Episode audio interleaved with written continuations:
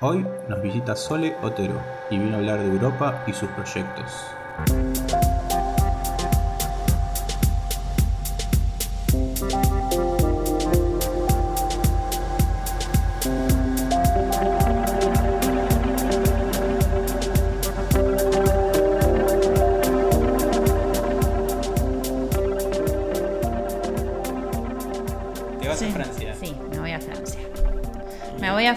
Francia, pero me voy primero a Italia, en realidad. O sea, ahora me voy al festival de Angoulême Sí. y después de ahí me voy a Italia. En realidad yo pedí una residencia para estar un año en Francia durante todo el 2020, pero le pedí a la gente de la Maison si no me la podía posponer un- unos meses hasta que me dieran el pasaporte italiano en Italia. Así que primero en realidad me voy a quedar en Italia, en un pueblito. Voy a hacer vida de ermitaña Mm. y, y voy a trabajar en el libro que tengo que entregar y después me voy a hacer la residencia en Francia. Entonces, no sé, eh, cuando, cuando vuelva a Francia empieza a correr mi, mi Ah. año de residencia. ¿Es solo un año te quedas o pensás extenderlo después? La verdad es que no sé, un año es un montón de tiempo igual, y más siendo que me voy a ir primero a Italia, sería Sí. volver recién a mitad del 2021 mínimo. Eh, pero mi idea en realidad es irme y quedarme allá. O sea, yo tenía mi casa acá y la alquilé eh, con la idea de que, bueno, ya está, ya me voy. Y, y en principio me gustaría quedarme en Angoulême. Lo que pasa es que tengo que ver también ¿Ya estuviste vos en? Estuve en Angoulême, pero estuve dos veces tres meses. Y no es lo mismo estar tres meses que estar un año. Es No unas vacaciones, tres meses. es unas vacaciones y nada. Y hay un tema ahí en la mesón que es que la gente cambia todo el tiempo. Entonces tenés que ver qué tan bien te llevas con el que la gente se esté yendo todo el tiempo porque estás todo el tiempo de despedida. Y, Claro. y nada, las dos veces que yo fui despedí gente, pero me imagino que estar todo el tiempo despidiendo gente, no sé, hay que ver si, si me gusta o no me gusta y vos vas viendo que la gente que se quedó a vivir en Angoulême como que no tiene tanto contacto con la gente de la mesón un poco porque se cansan de, de que la gente está cansando, cambiando todo el tiempo, como que hay que estar presentándose otra vez con los nuevos, despidiéndose, presentándose, despidiéndose, entonces es un... Y claro, si van tres meses, ponele, cuando vos estuviste tres meses también habrá sido como, hola, chao. Sí, hubo gente que apenas llegué yo, no, pero hubo como una despedida de cinco o seis personas al mes, otra a los dos meses y a- cuando claro. me fui yo también se fueron cinco o seis personas más. Igual por lo que tengo entendido, ahí como depende del grupo ese que te toca, hay grupos que son bastante unidos, entonces es más difícil la La separación. despedida, sí. Pero hay otros que es como Finlandia, tipo, ninguno se habla con nadie y van a trabajar y bueno, Yo, buenas tardes, chao. de hecho, las dos experiencias mías fueron súper diferentes. La primera vez yo también estaba como más aislada porque no estaba tan sociable en ese momento, pero el grupo que me había tocado eh, era muy, no sé, no había muchas actividades y lo único que había de actividad era como ir a tomar cerveza y capaz había veces que yo no tenía ganas y no había como otra actividad fuera de eso.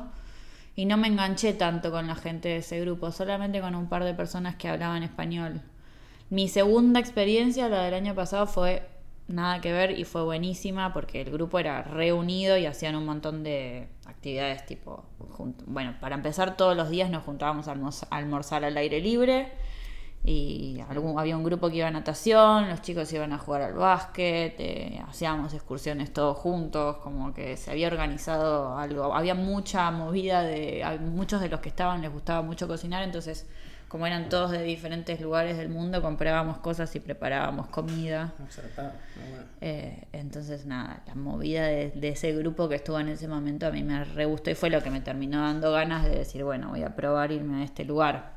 Pero bueno, siempre como en borrador la idea, porque no sé, no sé qué va a pasar. O sea, estoy como, Vas a ver qué pinta. voy a ver qué pinta. Por lo pronto quiero probar quedarme ese año que tengo de residencia ahí y también ver qué pasa con el tema de editar en Francia, ¿no? Que me gustaría como eso, em, eh, lograr editar ahí, que es algo que todavía no pude. ¿Vas a querer volver acá? Acá sí, voy a volver seguramente para diciembre, porque... No, pero más allá de venir de visita, digo. No, no creo que vuelva. Por lo pronto no voy a volver más allá de la visita. Seguramente me haga alguna visita larga, pero no creo que vuelva a quedarme a vivir acá.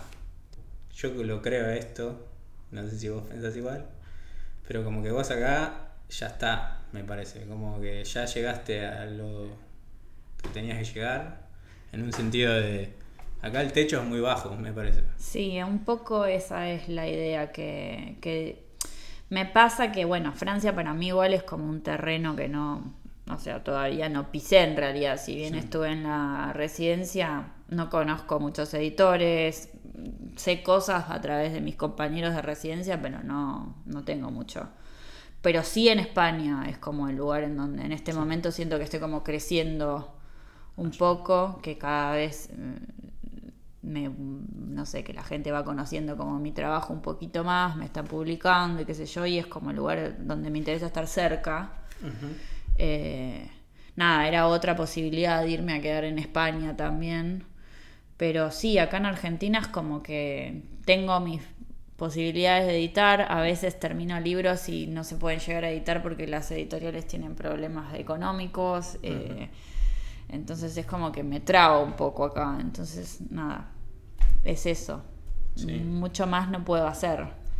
Y en el aspecto editorial, vos ya estás, pisaste ahí en España, ya te editan, primero editó La Cúpula, después Astiberri. Sí.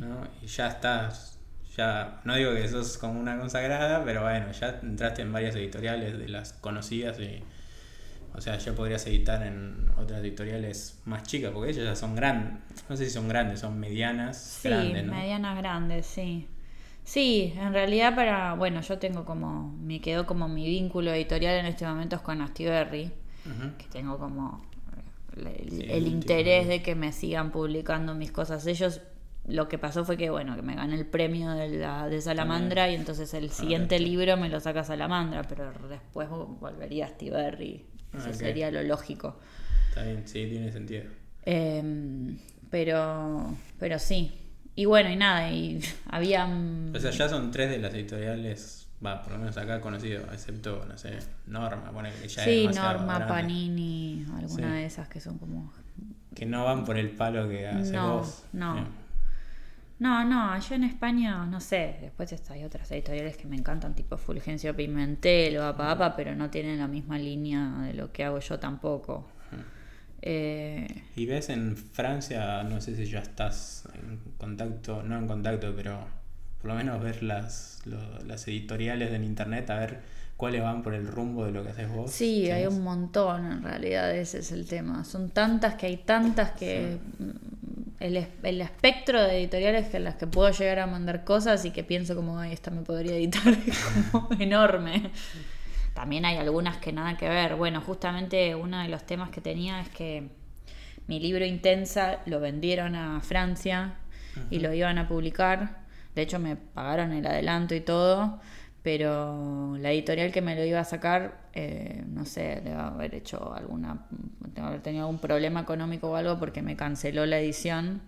Eh, nunca me pidieron que volviera, o sea, me quedé con la plata del adelanto, todo fue como un problema de ellos que no pudieron cumplir el contrato que firmaron con Astiberri. Y, y nada, y uno de los, o sea, yo terminé aceptando un poco porque habían ofertado por el libro y los de Astiberri me habían insistido, pero en realidad el tema era que eh, el, problema que tenía yo con la editorial era que si bien el editor me había caído súper bien y que se lo veía súper interesado en el libro, el catálogo era como una, historieta de aventura, como de este tipo de historieta que le gusta a los franceses. Ah. Y no tenía nada que ver con lo que yo leo, con lo que yo hago. Pero quizás querían lanzar una sí, yo creo que estaban tratando de hacer eso y deben haber tenido algún problema de que no les debe haber funcionado algo de las movidas que hicieron y tuvieron que recalcular y bueno, y en eso quedó mi libro ahí sin, sin publicar. Así que nada, ahora están otra vez buscando el editor. ¿Y el concurso? Contame cómo fue lo del concurso este que ganaste. Eh, lo del concurso fue que yo... Eh, yo estoy haciendo ahora, actualmente estoy trabajando en tres libros al mismo tiempo porque no puedo hacer uno solo, porque me da angustio cuando estoy haciendo solo un libro a la vez. O sea, en realidad siempre estoy haciendo uno solo, pero voy como que pongo uno en pausa y avanzo el otro, y etcétera. Yo estaba haciendo un libro que era, o sea, estaba haciendo el que, este, Naftalina, el que conté, y estaba haciendo uno que es como una versión en una mezcla entre libro, álbum, historieta, Sí. de una de las tiras de Sarita Roja, que fue la primera tira que hice para mi blog. Me acuerdo. Bueno, De las la primera. Sí, exacto. La primera, primera tira de Sarita Roja que hice me había gustado mucho y me acordé de eso hace un tiempo y dije, ay, si esto lo transformo como en una historia larga y hago un libro. Un libro corto, pero un libro. Y me puse a dibujar eso. Y cuando estaba en la mesón, más o menos en agosto, estaba con una compañera mía de estudio y las dos íbamos a mandar al concurso de la FNAC, y yo iba a mandar el proyecto de Sarita Roja y bueno, ella mandó su proyecto. Y yo tenía el de Naftalina, que era el que me había ido a, a hacer a la mesón. Y mi compañera de estudio me dijo, no, pero vos tenés que mandar naftalina, porque el de Sarita Roja era como muy infantil. Y yo dije como no, pero lo que pasa es que Naftalina es un proyecto muy largo y yo recién voy por la página 70 y tiene como 300 páginas o más y que no voy a llegar porque supuestamente si ganaba lo tenía que entregar en abril. No, yo voy a mandar el de Salita Roja. Y me insistió y me insistió y me dijo, no, no, tenés que mandar este, tenés que mandar este, si mandás este ganás, si mandás este ganás. Y le terminé haciendo caso y mandé los dos en realidad. Y, y nada, y me terminaron llamando en un momento, yo ya me había olvidado que había mandado eso, porque no es la primera vez que mando el concurso de la FNAC. Y yo tr- trato de lo, más, de lo más posible de mandar las cosas a los concursos o a las residencias y olvidarme de que los mandé, porque si no es como que vivís un, Sí. una ansiedad ahí esperando a que salga. Eh, y nada, y me, me llamaron para avisarme y casi me muero de la, de la alegría. Y me dijeron que habían visto los dos proyectos y que los dos les habían gustado, pero que el otro efectivamente era muy infantil. Así que mi compañera de estudio tenía razón. Pero bueno, después de eso también me agarró como un ataque de, ay, tengo que volver a Angulema a ponerme a dibujar porque todavía me faltan 250 páginas. ¿Y cuándo tenés que entregarlo? Eh, a fines de abril. Ah, ya. Sí, Para mí. sí. ¿Y Sí, cuánto te falta ya? Y me faltan 130 Ah, mínimo. Eh, sí, así que nada, ahora estos meses me voy a súper encerrar porque encima me volví acá para arreglar toda mi mudanza, para irme para allá y no pude trabajar tanto. Creo que desde que llegué a Buenos Aires hice solo 40 páginas, que igual tampoco es poco, pero Y eso lo estás haciendo todo digital, ¿no? sí.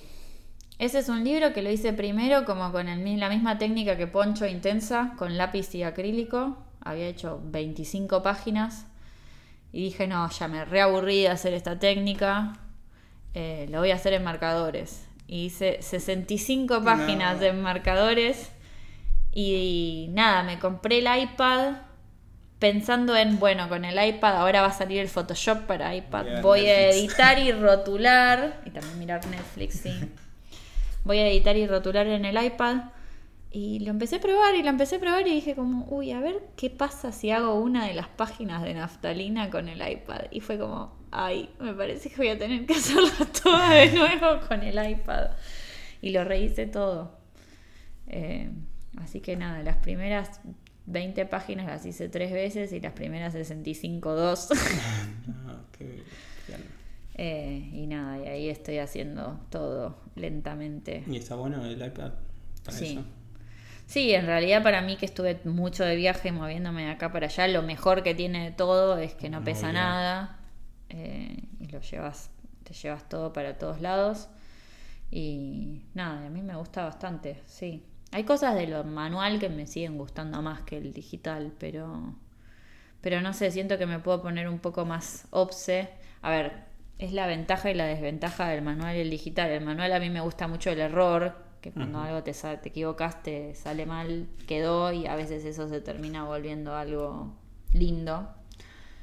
Pero con el digital, no sé, me puedo poner a retocar un montón de cosas, a- no sé. De, de- de repente se me antoja, por ejemplo, le cambié el peinado a un personaje y como rehice todos los peinados de todos los personajes.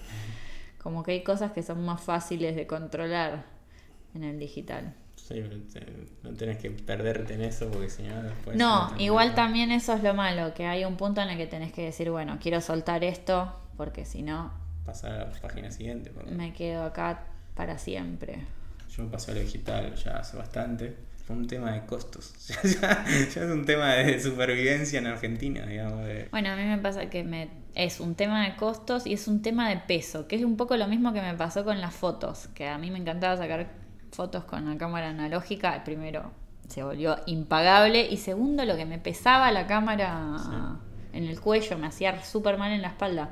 Y un poco me pasa lo mismo con los, los libros. Me encantan los originales, pero después digo, ¿dónde- primero dónde los meto y después cómo los llevo de acá para allá. En el avión me terminaba comiendo 10 kilos de equipaje el traslado de los originales, porque son un montonazo de hojas. Y Eh, grandes. encima de y los grandes, son de 35 por 25 mis originales. Eh, y nada, y siempre estaba como, ay, a ver dónde consigo carpetas para guardar los originales y los acrílicos también. Y bueno, y estaba haciendo muchas cosas con marcadores y los marcadores son importados y se me acababa uno y acá no lo podía conseguir y era como, ay, ahora me está faltando el B58, ¿dónde, ¿de dónde lo saco? Y nada, y como que con el iPad de repente me olvido de eso. Y otra ventaja que me encanta es que primero no tengo que escanear, que es la parte que más odio, me parece súper aburrida y larga. Y después limpiar, que también es otra cosa, que cuando terminas de escanear los originales te tenés que poner a limpiar todos los originales y rotular. Es como que rotulado ya está en una instancia anterior. Y arreglar el color, sobre todo, que hacías color directo, es un También, quilombo. sí, en realidad cuando escaneaba con el... Eso no era tan difícil porque yo como que regulaba una página y después le aplicaba el mismo a todas las demás. Pero, pero no, limpiar la página era terrible y rotular también era súper aburrido. Bueno, igual ahora, por ejemplo, que hice el rotulado a mano, tengo que corregir el rotulado porque ya me di cuenta que hay algunas páginas de repente que el rotulado es como un cuerpo 40 y en la otra es 12. pero pero no tiene nada que ver porque ya está, lo hago a mano y lo hago prolijo a mano, que el rotulado siempre fue un problema también porque no sab- nunca supe bien cómo resolverlo. Eh, en Poncho lo había hecho todo a mano y mis editores españoles me lo hicieron, me lo digitalizaron todo con una tipografía hecha con mi letra y es como que lo veo y está mejor que un rotulado de máquina, pero tampoco está igual de bien que el que yo había hecho a mano. Yo no estoy de acuerdo. Para mí el rotulado de poncho no me gusta. A mí ta- Prefiero tu letra. Toda la Bueno, igual ahora estoy con el plan de la reedición de Poncho. Si llego, no puedo prometerlo, pero la idea es volver a hacerlo el rotulado a mano para la edición nueva de Hotel. Le da un poco más de vida. Sí.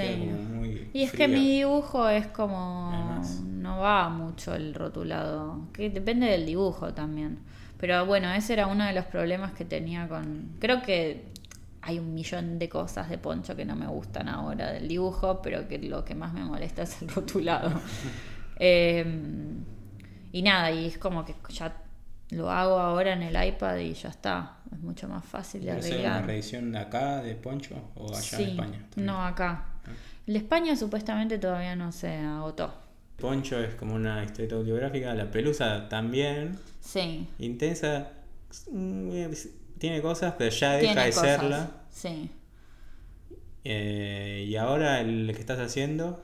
Y el que estoy haciendo es. eh, está relacionado como con algunas estructuras de mi familia. O sea, tiene algo mío. Pero la historia del personaje principal, el personaje principal yo siento que no se parece a mí como de personalidad. Si bien lo ubiqué como en una especie de vida mía, pero está como. Eso es una cosa rara. Es como una mezcla entre yo ahora, yo antes y algo que no tiene nada que ver con ninguna de las dos. Y, y la historia, en realidad, el personaje principal de la historia es una señora que tiene cosas de mi abuela, pero que tampoco es mi abuela. O sea, hay, pero no hay algo ahí. Y, y nada, y la historia en realidad nunca pasó. Nada de lo que estoy contando en realidad pasó. Son Claro. cosas.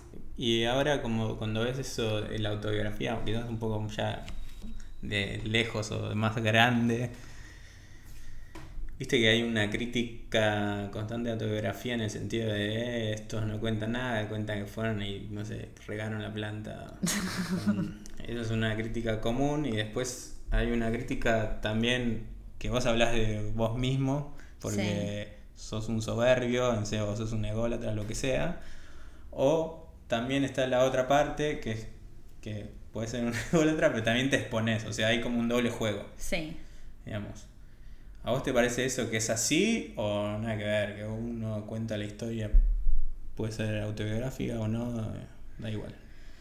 Y yo creo que para hacer autobiografía igual, no sé si es, es ególatra o egocéntrico, pero sí hay un ejercicio de narcisismo, seguro. Porque es como, bueno, me estoy mirando a mí mismo, qué es lo que me está pasando, es como una autoterapia Claro. la, la autobiografía. Pero igual yo creo que no hay manera de hacer ficción sin tampoco hacer eso. Como que te podés poner a contar la historia de... O sea, en realidad la- lo, lo, lo que puede pasar con la ficción es que se lea que te estás tratando de esconder atrás de la ficción. Pero, pero siempre hay algo como muy personal en cómo uno trata los temas eh, que termina hablando de uno. Sí, te terminás exponiendo más en la autobiografía, eso seguro. Eh, pero no sé, yo siento que igual sí, o sea, yo admito que tengo como un, un tema de que me gusta tratar como mis propias inquietudes y hablar de mi vida porque es el lugar que conozco y, y es como un ejercicio narcisista, es ego eso.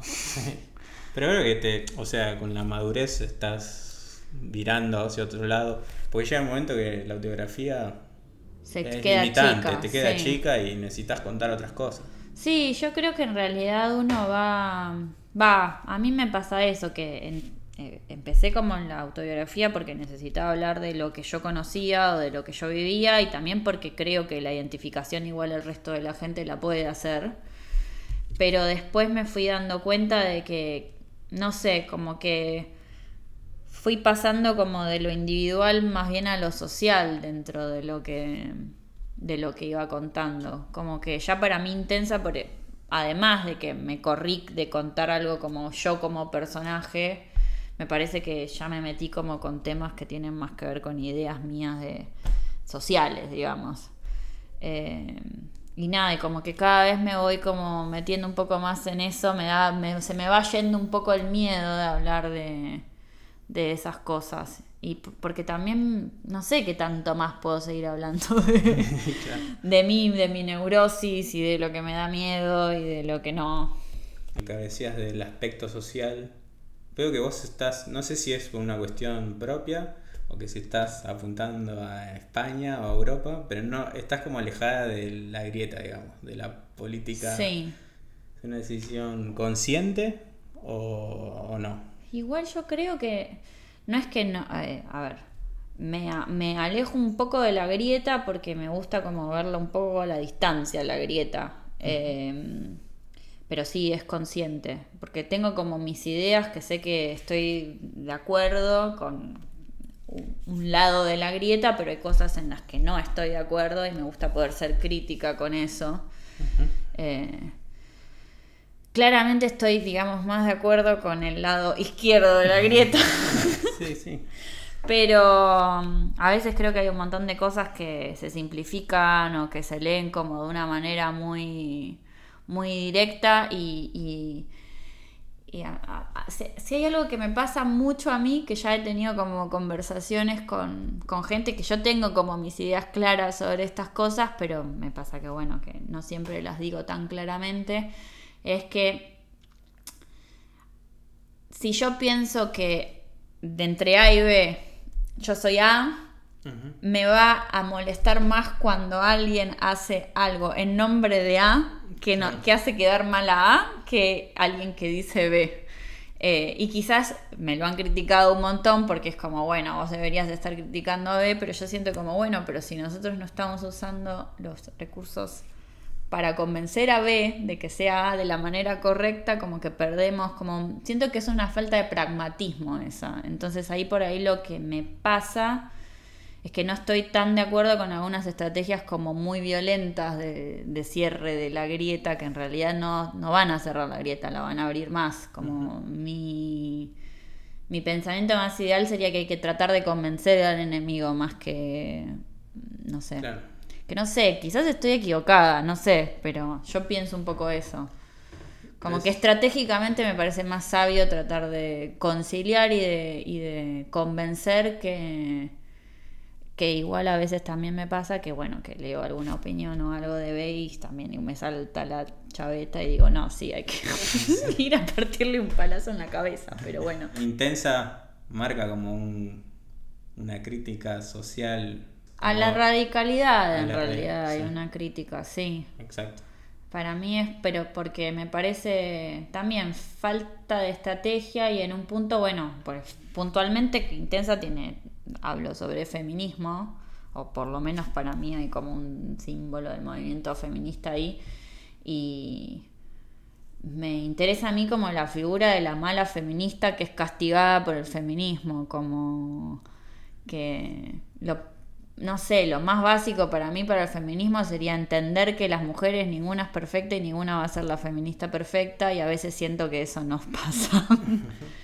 Eh, y bueno, y, y eso tiene que ver con esto de que digo de la, de la grieta, que en el, en el libro yo también intento hacer como una crítica de lo que está enfrente y lo que me parece mal y lo que me parece, no sé, ridículo en un punto, pero también digo como, bueno, pero uno está en un mundo donde se termina vinculando con eso y, y tampoco es justo que a uno lo castiguen porque, eh, porque creció ahí, especialmente cuando también uno es- está intentando como, como, no sé, ser feminista o, no sé, llevar la idea que...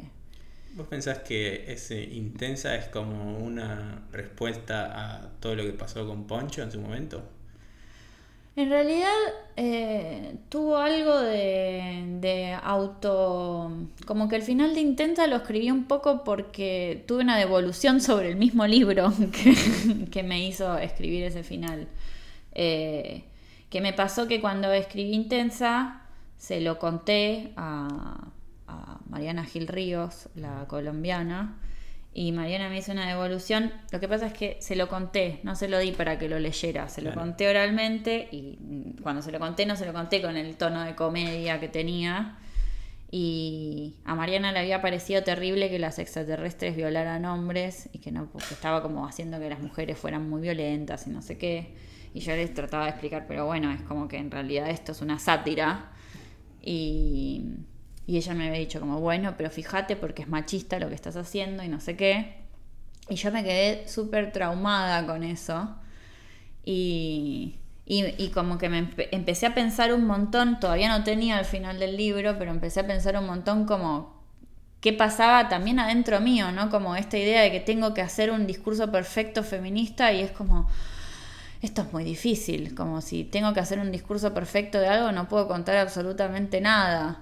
Eh, y, y- y bueno, y es como que esas extraterrestres que a ella la castigan pueden ser como unas especie de feministas que están castigándola a ella por ser mala feminista, pero también es como una voz interna mía de, de ay, no estás siendo la feminista perfecta, no estás dando la, la idea perfecta de, de- no estás contando las cosas como desde un mundo ideal feminista y también me pasa que es como pero si vamos a hacer una bajada de línea en el libro donde todo sea feminista y perfecto no tengo historia para contar también.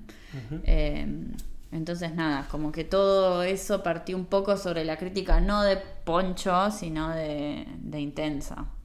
No, yo no decía de la crítica, sino de como... mm, a mí lo que me llamó la atención es que en Poncho en su momento, en España fue promocionado como si fuese una relación tóxica, que yo creo que en cierta manera lo es, y acá fue como violencia de género literal. sí eso fue una decisión de los diferentes editores ¿En, qué, ¿En cuál estás o en cuál te sentís más de acuerdo? O No, no, te no tengo como una opinión del todo clara al día de hoy. ya lo pensé como tantos años eso. Eh, a ver, en realidad sí podría decirse que tengo cierta opinión clara. Creo que la relación es una relación tóxica.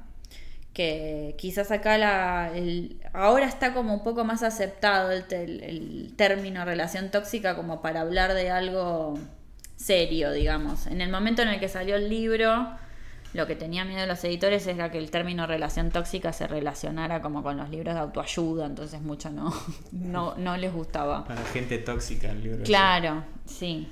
Pero yo creo que es una relación tóxica porque es una relación en donde las dos personas aportan toxicidad y manipulación. No es que hay un manipulador y el otro es un manipulado, porque también el, el personaje de ella en esa relación también manipula de cierta manera, porque quiere convencer al otro todo el tiempo de que es la persona que necesita.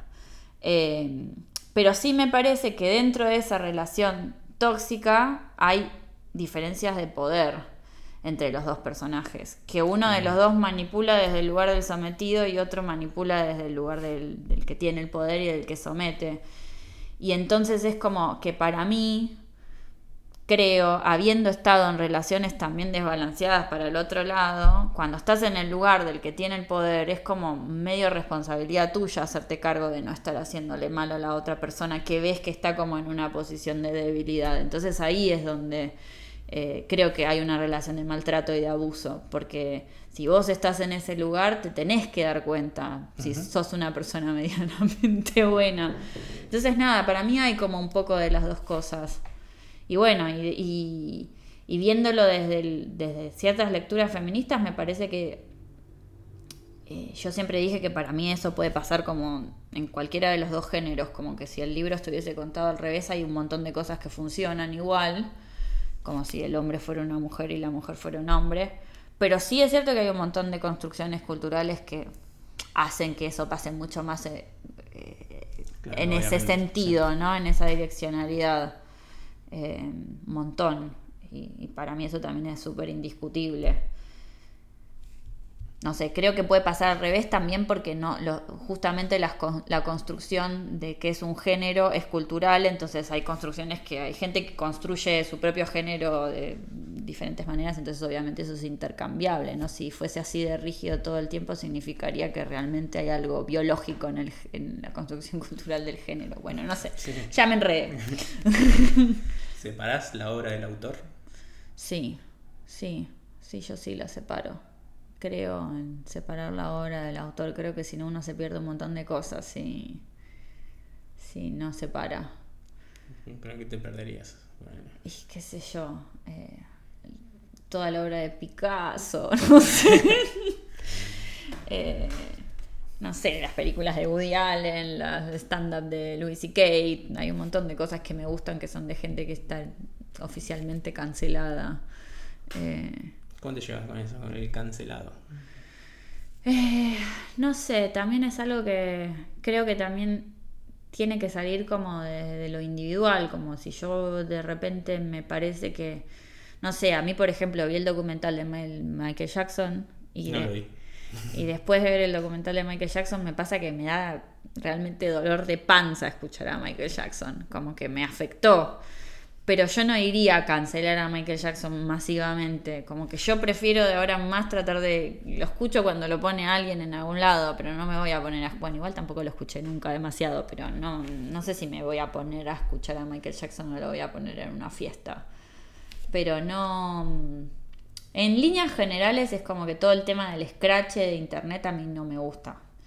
Eh, y me parece que a veces se va, se desbanda completamente, en especial en Twitter, que aparece una persona con 30 seguidores, dice algo medio que no va y tiene 60.000 personas insultándolo al día siguiente y es como, pero para, es un tarado que dijo una estupidez, ya, déjenlo en paz.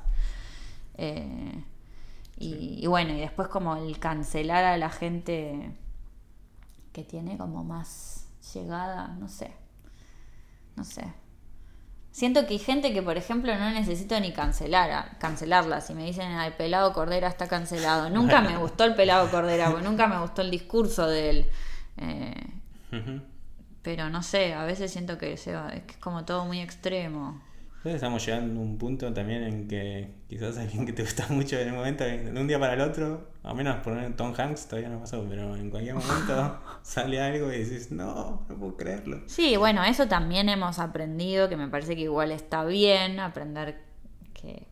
Mm, aprender a, poner en otro lugar a la persona del ídolo, no a la obra, como que la gente tiende a, a creer que porque alguien tiene una obra increíble debe ser una persona maravillosa y son dos cosas separadas, no tienen nada que ver una cosa con la otra, puede ser una persona horrible y ser súper creativo y súper bueno en lo que hace y que nada, que también me gusta mucho el documental de Michael Jackson en ese sentido, o todos estos documentales que salieron como el de Fire o el de Elizabeth Holmes, que ahora no me acuerdo cómo se llama, el de la chica esta que quiere hacer análisis con una gotita de sangre y se vuelve la mujer más millonaria Ah, de. Silicon Valley, eh, que son como, para mí giran todos en torno a que la sociedad tiende como a buscar ídolos en gente muy carismática, que a veces es muy talentosa también, y parece como si se santificaran esas personas y como se les permitiera hacer cualquier cosa a esas personas.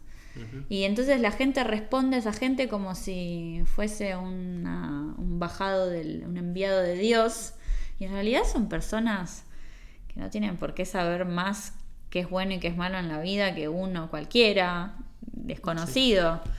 Eh, entonces, nada, a mí me parece que está bueno de todo esto que esté pasando que se desmitifique eso de los ídolos como personas perfectas, Que son personas. que son personas. Pero bueno, después el tema de cancelar o no cancelar también para mí es medio personal. Yo no le diría a alguien, no, no, vos tenés que seguir escuchando a Michael Jackson a pesar de Sí, todo no. esto. Pero tampoco estoy tan de acuerdo con el- la censura. Porque aparte también es como tan... Como muy difícil delimitar a qué punto censurás o no censurás a alguien, si la denuncia está hecha con nombres, si fue a un juzgado, si en realidad fue un anónimo, si qué es lo que pasó, qué es lo que no pasó, como no sé bien en dónde... No sé, igual también me parece que es algo que estamos todos a- aprendiendo Sí. ahora y viendo qué es lo que pasa. No sé, y capaz dentro de dos años mi opinión cambió completamente. Como hablando recién de los ídolos. ponele, no ídolos, pero uno tiene como referentes en la historieta o en el dibujo, lo que sea. Y acá en este ambiente es muy fácil llegar a conocer a esas personas. sí, Digamos. es chiquito todo. Claro, es chiquito. Toda tu vida viste a alguien de lejos y de repente lo conoces y, y ves como que es una persona como uno, lo ves ahí Sí. tomando mate, qué sé yo, es como wow, no lo puedo creer, pero no sé, creo que lo más sorprendente que puedo llegar a decir es que me, me resultó muy increíble escuchar hablar a Muñoz, por ejemplo. Esta cosa que habla en lo como Y te hipnotiza. y es- sí, te hipnotiza y habla como si estuviese leye- leyendo y Sí. escribiendo. Y es como, no puedo creer que este hombre hable así. Pero Sí, eso me llama la atención. eso a mí me, me sorprendió muchísimo. Eh, aparte porque él encima es el dibujante y es como... A mí lo- una de las cosas que me pasaron a ese nivel es cuando fui a Angulem. ¿Vos ya estuviste en Angulem o la Sí, primera vez? ya Ah. fui una vez, sí.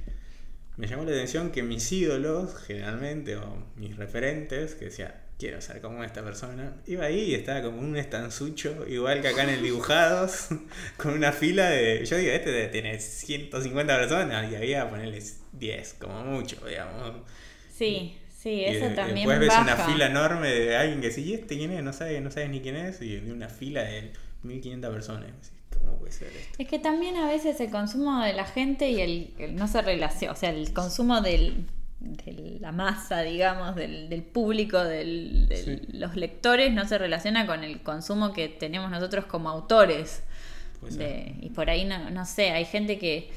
Siento que hay como autores que son para el público y hay autores que son para los otros autores y que a veces los autores que son para los otros autores son mil veces mejor, pero es como que no llegan al nivel donde son leídos por el, Sí, los- por no el son público. populares, no sí, llegan no, sé, no llegan a ser populares, pero hay algunos que son increíbles y que no, no, lle- no llegaron nunca a...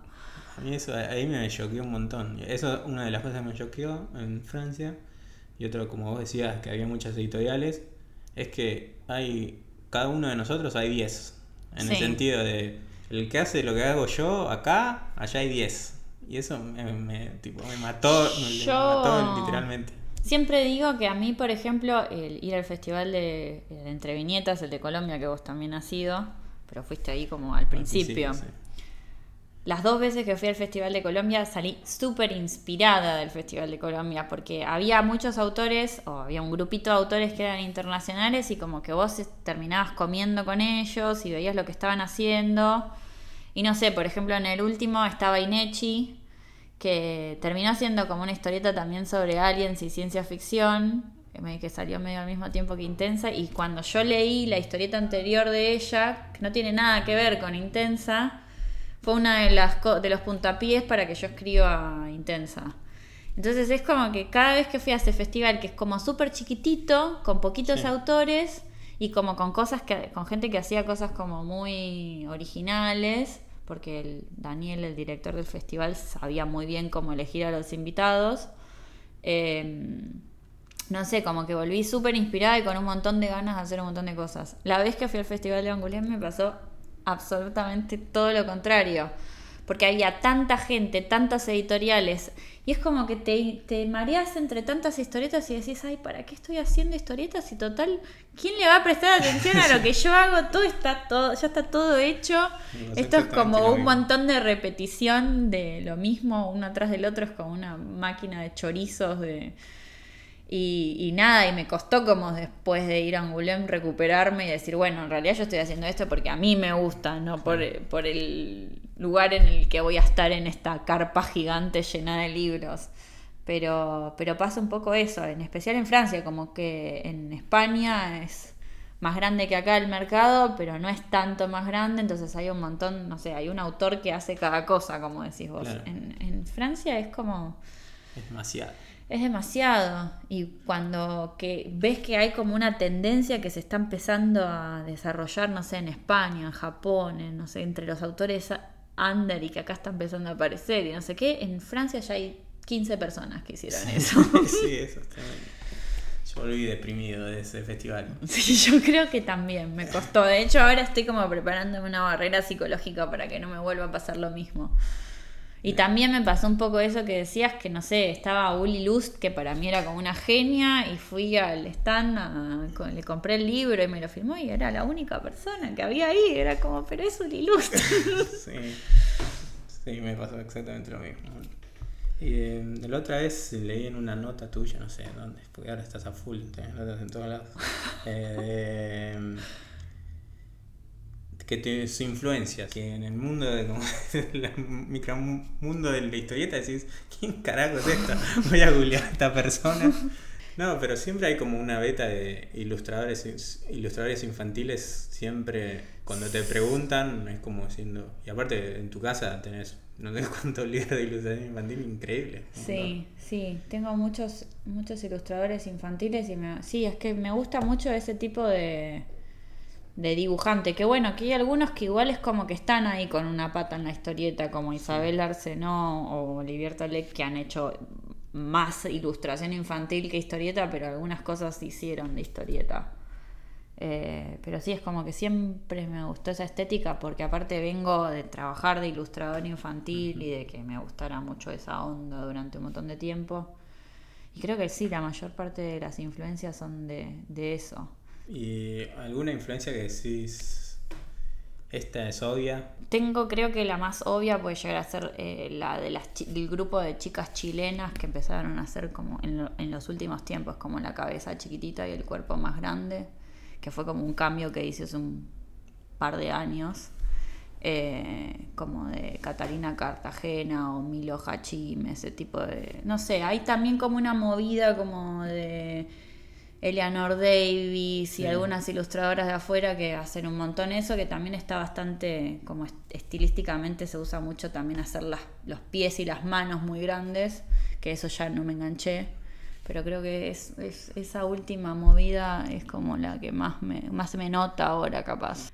Yo como que veo algo que me gusta y veo a ver si me sale a hacer algo parecido. ¿Y cómo fue el cambio ese de estilo de pasar de un personajito de cuántas cabezas? Dos cabezas eh, Pelusa, ponerle es una cabeza y un ah, cuerpito, son dos cabezas. Son dos cabezas, sí, puede ser. Ahora a este. Sí, igual creo que fue como algo medio gradual, porque ya yo siento que los personajes se fueron estirando. Porque Pelusa era eso, era dos cabezas y ya en Poncho como que intenté hacerlo. Siento que es como que Poncho tres cabezas. Sí, claro.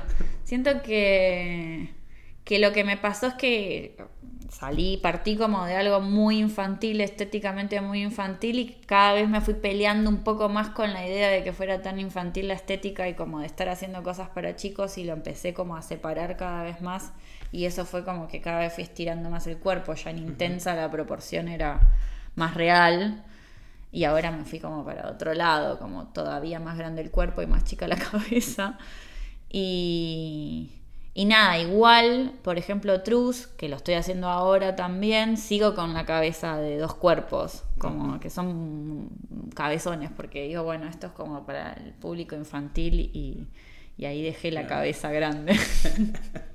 ¿Y ahora ilustración infantil dejaste?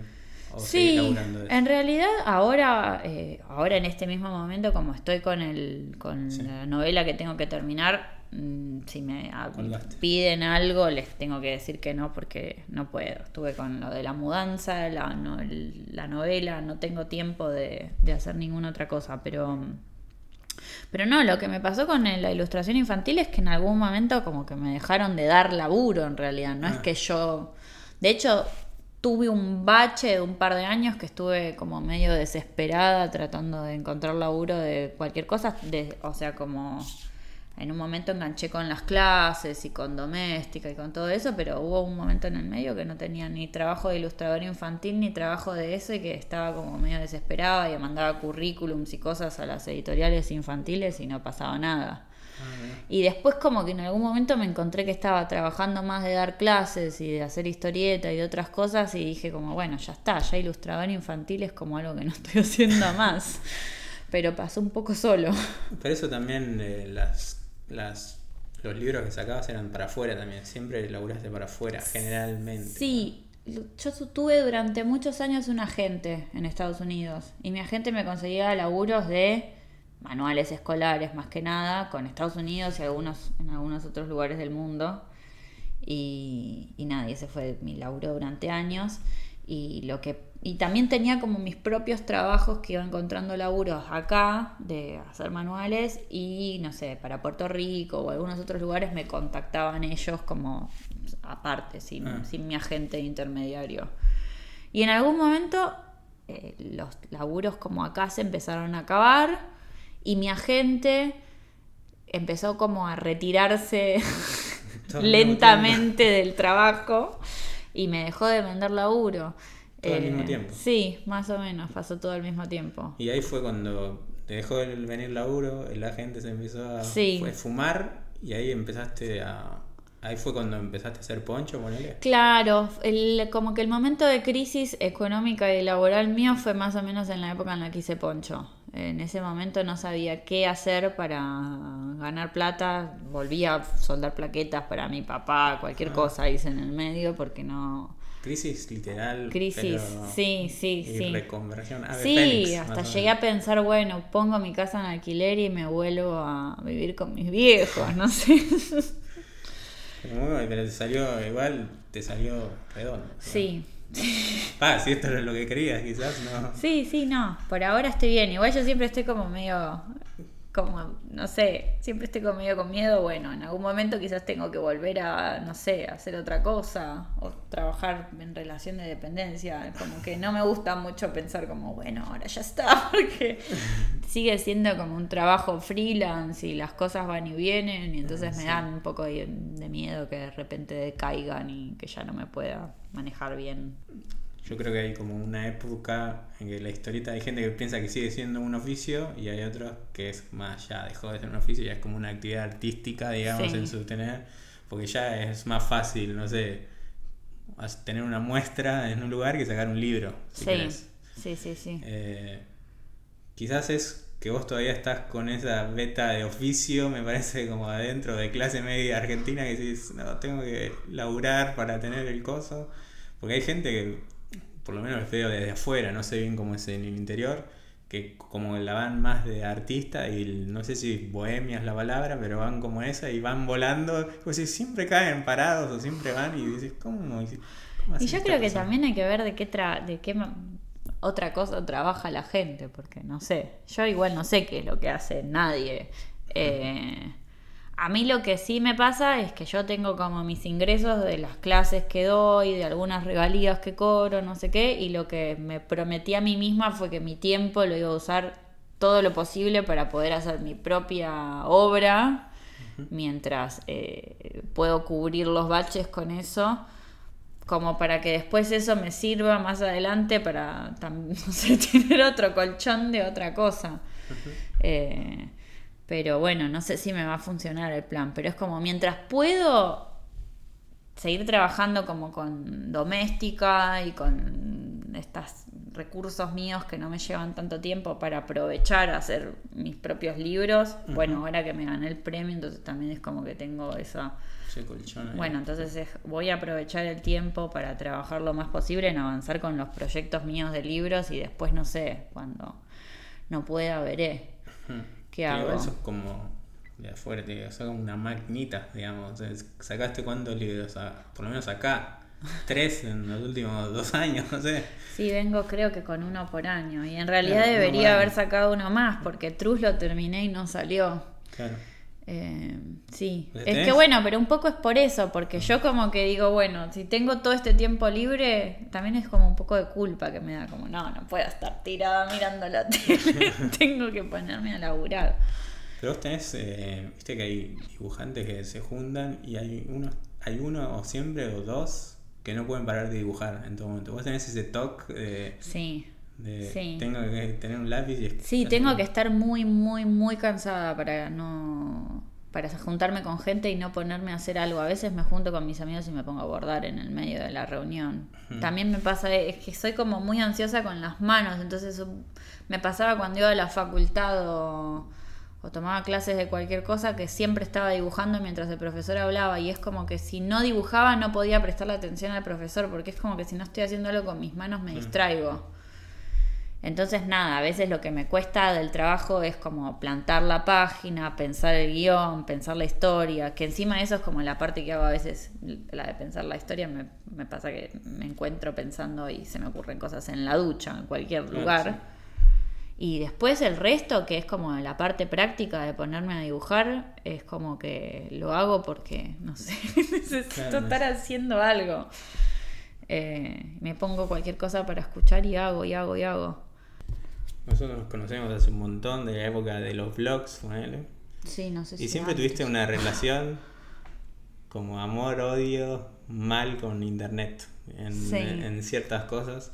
Y ahora, después de las redes sociales, ahora también, como en su momento en los vlogs era, generaste mucho fandom rápido. Y después un día a ver, el blog de Sole, pum, desapareció. Lo borraba. Creo que tuve tres, tres, tres blogs distintos, creo. Sí. Y, y ahora veo que en las redes también te pasa lo mismo. Ahora como que hiciste una bifurcación de identidades sí. para poder subsistir a eso. ¿Cómo te llevas con internet en las redes? Me llevo bastante mal con internet en las redes, me recuesta. Eh, nada, me primero por un lado por la pérdida de tiempo que creo que es un mal que todos tenemos con internet. Eh, pero después no sé, porque no me llevo bien con el tener que leer opiniones de gente que no me conoce porque puse algo, entonces es como que lo que hice ahora, que creo que lo hice hace ya un año y medio, un poco más, y que me resultó súper sano, por eso lo mantengo, que es como que separé lo que es definitivamente, porque a veces me tiento mucho de, ay, qué ganas de compartir esta historia personal en mis redes laborales. separé lo laboral de lo personal del todo. Eh, porque nada, me pasa, me, me llevé siempre súper, súper mal con el exceso de confianza o la idea de alguien de que te conoce mucho porque te sigue por las redes sociales. Ah. Eh, nada, he tenido como casos puntuales de gente que hasta me hizo escenas de celos, de, de ay, pero ¿por qué no me hablaste más? O ¿cómo no, te diste, ¿cómo no te diste cuenta que me bloqueaste? Y yo era como, pero si yo no sé ni quién sos. que me bloqueaste, no, que te bloqueé. Una persona me bloquea a mí, me dice, ay, me vuelve a agregar después y me dice, ay, ¿cómo no te diste cuenta que, me, que te bloqueé? yo qué sé. Qué locura. Eh, no, no, yo sé que hay gente que los lleva súper bien y que no se hace cargo de nada, pero a mí me cuesta un montón eso, entonces es como que decidí como, bueno, si no puedo aprender a llevar mejor esto, mejor separo las cosas. Y estabas con, eh, pendiente en su momento cuando- de los likes, ponele. eh, Viste, hay gente que está todo el día mirando las notificaciones a ver. Mira, subí esto, le- subí esto recién, quiero a ver cuántos likes tengo ahora. Te- Es que un like. poco igual le prestas atención inevitable. Va, yo le termino prestando atención inevitablemente siempre. No me voy a hacer la, ay, no, a mí no me importan. Pero lo que sí hice fue, por ejemplo, sacarle las notificaciones al teléfono, porque subía algo y por ahí veía que me llegaban todo el tiempo cartelitos y entraba, ay, mira, mira quién me puso, que no. me-". Ya le saqué eso para no estar mirando todo el tiempo qué es lo que está pasando. Y, y nada, y me acuerdo ahora como que todo lo que estoy haciendo de historieta lo estoy haciendo como de puertas para adentro, digamos. No estoy publicando en internet más que alguna captura, capaz alguna vez, pero cuando hacía la tira o cuando hacía webcomics, eh, sí me acuerdo que me parecía súper negativo para mí que, nada, veía que una tira había gustado, que era, era como un estudio de marketing un poco hacer una tira. Veía de repente una que había gustado y decía, "Mm, por acá tengo que ir. Y capaz me terminaba como condicionando a mí misma a hacer cosas que en realidad no me interesaba. Y después terminaba descubriendo medio por casualidad que cuando yo no estaba pensando tanto en gustarle al público, sino que se me ocurrió una idea que a mí me parecía que contaba bien lo que a mí me estaba pasando, terminaba también gustándole al, a la gente que me seguía como de rebote. Claro. Entonces intenté, como esos cuatro o cinco años que estuve haciendo la pelusa, que fueron como el ejercicio más constante de eso, fue como estar intentando todo el tiempo determinar por qué estoy haciendo la tira. ¿La estoy haciendo porque yo tengo ganas de contarla o porque creo que la gente va a reaccionar a eso? Claro. Igual vos ahora pasaste, poner el feedback común de las redes. Digamos, ahora que editaste, tenés el, el feedback grosso del crítico. ¿Cómo fue ese paso del el comentario a una cosa detallada de por qué es la? Y también fue, fue complicado más que nada porque, bueno, porque el primer libro que hice, que fue el de la pelusa de los días, no tuvo tantas críticas y todas fueron críticas como más bien reseñas, no críticas en realidad. Y, y mi paso real a eso fue con Poncho, con Poncho fue. Y como que Poncho fue es un libro tan, tan, tan personal y donde me expuse tanto con cosas mías, por más de que yo haya puesto otros nombres y haya ficcionalizado las cosas y qué sé yo, que cuando las críticas venían como sobre el carácter de los personajes, no sobre la estructura de la obra, sino como juzgando a los personajes, Claro. me mataban a veces. Eh, entonces, nada, es como que se me hizo un poco difícil. Y, y creo que todo, el- todo ese proceso de vivir las críticas de Poncho lo, lo sufrí, pero también me pasó que me di cuenta cuando salió Intensa, que igual también tiene cosas mías el libro, por más de que sea más ficcional, de que ya no me afectaban tanto. Como creo- siento como que me curtí un poco, Claro. que, que ya pasó. Pero la seguís leyendo, digamos, no es que no la o ya ni la Ay, lees. A veces, ahora ya me empezó a dar un poco de fiaca. Capaz las que son escritas sí las leo. No, en el, no, no con el- la avidez que las leía antes, pero cuando las veo las, las leo. Pero he visto que sale algún video de YouTube o algún podcast donde aparece algo y antes me acuerdo que iba y buscaba a ver qué habían dicho, ahora ya no, ya es como... No, demasiado que- trabajo. Demasiado trabajo, sí. Y también me acostumbré a que la gente igual termina diciendo más o menos lo mismo. Bueno, el nuevo libro, ¿de qué, se- ¿de qué va el nuevo libro? El nuevo libro es un librito muy cortito que hice, que es una historia como muy chiquitita, una pavadita, pero fue como un ejercicio que hice. Eh, empecé a hacer un Inktober y me gustaron las imágenes que estaba haciendo para el Inktober, que era como de un mundo medio abandonado, medio postapocalíptico. Y me acordé que yo había hecho una vez una historieta para La Voltio, que fue una revista que sa- salió, salieron tres números que la editó La Cúpula en España. Me habían invitado al número uno y yo hice una historieta con una idea que tenía de un mundo postapocalíptico y como que llegué a la entrega medio justa y no me gustó cómo quedaba y lo charlé con los editores y al final decidí que no la iba a publicar y que la iba a hacer para los números siguientes y nunca lo hice. Y, y nada, y estaba haciendo este tintor y me acordé de esa historieta y dije como, ah, podría dibujar esa historieta, pero con este estilo, que es como un poco más bucólico, como de un lugar, como, no sé, sentía como que las ilustraciones habían salido como si se fuesen muy silenciosas, no sé cómo explicarlo. Y, y dije, ay, bueno, quiero hacer esa historieta con este estilo de dibujo, que es como de este planeta que en realidad parece como si fuese la Tierra, pero no sé si es exactamente la Tierra, porque los seres que están ahí no son exactamente humanos y porque hay dos lunas en el cielo, y, pero al mismo tiempo hay como una civilización abandonada que parece la nuestra. Y nada, y es una historia súper boba sobre dos chicas que están en ese mundo buscando algo y lo que les pasa cuando van a buscar eso, como si fuese una especie de road comic. ¿Quién edita? Lo edito yo a medias con Sama. Ah, Como que es mi. ediciones. Sí, es como una coedición entre él y yo. Eh, y nada, y aprovechamos que estábamos haciendo esto para reeditar la de las botas rojas que ya se había agotado. Entonces al- como que voy a presentar el libro nuevo y salen de nuevo las- la de las botas rojas.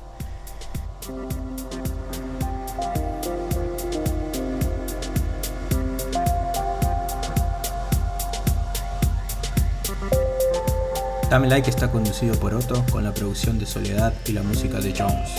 Pueden seguirnos en Instagram en arroba Dame Like Podcast.